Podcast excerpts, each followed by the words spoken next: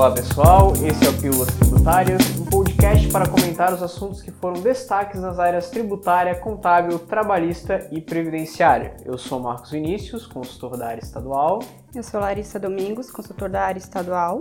Hoje nós vamos falar sobre a escrituração fiscal digital, o SPED fiscal, a FD ICMS IPI, são vários nomes para a mesma declaração, a declaração mais completa é, na área de CMS e IPI, onde vão todos os documentos fiscais das empresas e que hoje em Santa Catarina estão obrigados todos os contribuintes do regime normal. Nesses últimos tempos, o Estado vem dando uma ênfase na, na FD e CMS IPI, né, Larissa? Vem colocando várias regras, vem começando a exigir mais os contribuintes, né? É isso mesmo. A gente vê que o Estado de Santa Catarina tem dado cada vez mais ênfase né, nos códigos de ajuste do SPED fiscal. Desde o início da subapuração, que é o controle dos créditos presumidos e a publicação da portaria CEF 377 de 2019 e do ato de AT 44 de 2020, para selar esse compromisso de cobrar ao contribuinte as normas do SPED fiscal, foram publicados os decretos número 1188 e 1216 de 2021 que, entre as disposições, trouxe a previsão de que a indicação de um código incorreto no SPED, né? O que pode acarretar invalidade do crédito. Né? Então, isso pode trazer bastante prejuízo para o contribuinte catarinense. Exatamente. Né? Imagina só você lançar um código de ajuste incorreto e esse código de ajuste incorreto fazer você perder o crédito que você lançou na escrita, na escrita fiscal. E do nada, você parametrizou o seu sistema errado, esqueceu de marcar um botãozinho ali, de repente aquela declaração que foi para o fisco deu um prejuízo enorme para o seu cliente, você vai ter que pagar imposto retroativo com multas e juros. Mas para quem não conhece muito bem ainda o SPED, é interessante falar do histórico, né? Como essa declaração ela surgiu. Essa declaração ela surgiu de forma a digitalizar os livros fiscais que o contribuinte fazia. A gente tem que pensar que lá no início dos anos 70 é, não tinha essa informatização que a gente tem hoje. A maioria da contabilidade era feita papel e caneta. O contador tinha que ter letra bonita para poder fazer a escrituração, para que o fisco pudesse entender é, o que estava registrado ali. Então, o convênio sem número de 1970 ele resolveu dar uma normatização para essas escritas fiscais, fazendo os estados adotarem um determinado padrão para registro de entrada, registro de saída, apuração do CMS. Então, até hoje, se a gente acessar esse convênio sem número, nós vamos ver lá os anexos com os modelos dos livros, né, os modelos dos documentos, tudo para que possa haver um padrão para os estados seguirem e exigir escrituração de uma forma é, mais prática. Como foi vindo essa informatização dos sistemas contábeis, nós vimos que estava difícil, né? Muita informação, escrever a caneta era amoroso e tinha um computador ali que podia facilitar muito essa vida. Então aí começou a surgir a escrituração por processamento de dados. Né? O que é escrituração por processamento de dados? fazer os mesmos livros que se fazia a caneta, só que impressos através de um computador. Então veio o Sintegra, convênio 5795 e dentre outras medidas, é, autorizou que todos esses livros que estavam previstos no convênio sem número pudessem ser confeccionados por processamento de dados. Então o computador alimentava um sistema e esse sistema gerava os livros. É dessa forma que eles eram feitos até um passado muito recente. A gente tem que lembrar que a FD ficou obrigatória para todos os contribuintes a partir de 2014.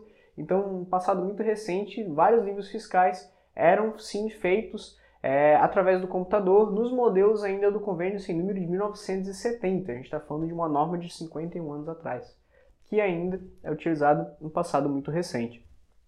Então, só que mesmo assim, os livros eram registrados na junta e guardados nos escritórios contábeis a gente tem que pensar que, imagina a dificuldade para o fisco. Se ele quisesse fiscalizar esse contribuinte, ele tinha que baixar a diligência lá no escritório, né, ver, ah, e, e o livro, né, e pedir o livro, analisar o livro à mão, e a análise de dados ficava muito complicada.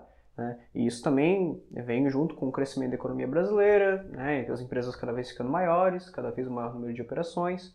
Então, o fisco já estava vendo a necessidade de sair desse sistema de processamento de dados e ir para um sistema onde eles pudessem trabalhar melhor esses dados. E aí veio a ideia do SPED fiscal. Na verdade, o sistema SPED como um todo. Que aqui a gente está falando da FD, ICMS e IPI, mas a gente sabe que existem vários SPEDs. SPED contribuições, SPED SF.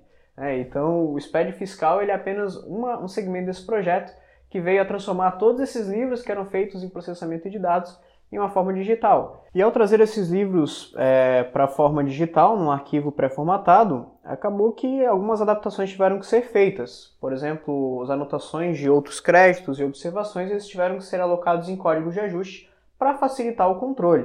Né, Larissa? É, e aí vale a atenção nesses códigos de ajuste. É, realmente, é muito importante a gente saber aonde também encontrar esses ajustes, né? Hoje a gente tem vigente o ato de arte número 44 de 2020. Tem que verificar a forma adequada né, de lançamento que deseja efetuar. A DCIP, que é lançada na DIME, né, você pode verificar. Se você sabe o número do código da DCIP, você vai lá no ato de arte 44 de 2020, coloca o número da DCIP, logo você vai encontrar o ajuste certo né, para a tua operação. Né? Ou pode também ser o inverso. Né? Se você sabe o ajuste para a tua operação, você pode ir pelo número que você logo vai encontrar a DCIP. Né? Então é bem prático assim de encontrar qual que é o ajuste específico para a tua operação.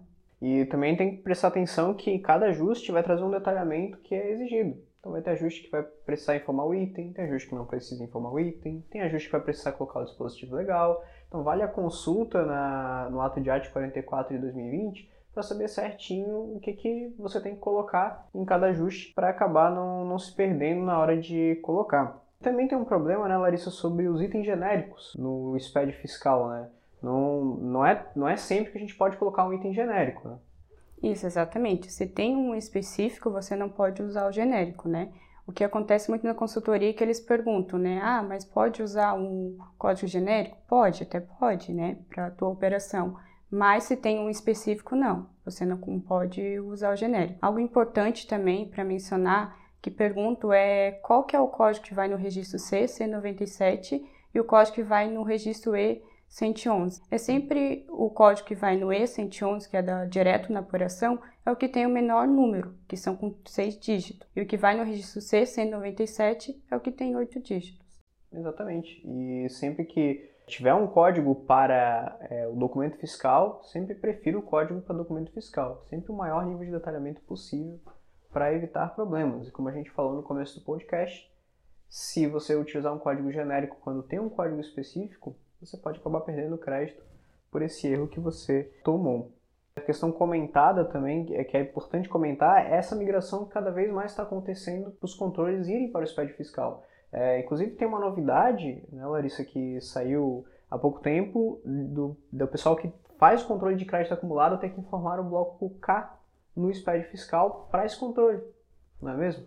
Isso, é, exatamente. Hoje o controle é feito pela DIM, né, pelo quadro 41, só que lá você coloca só o valor total, né, então não tem como você saber de onde que originou aquele crédito. E hoje também já foi inventado o código, né, para colocar no registro C197, para dizer qual que é a entrada que originou aquele crédito. Então o Estado cada vez mais está imigrando mais para o SPED fiscal.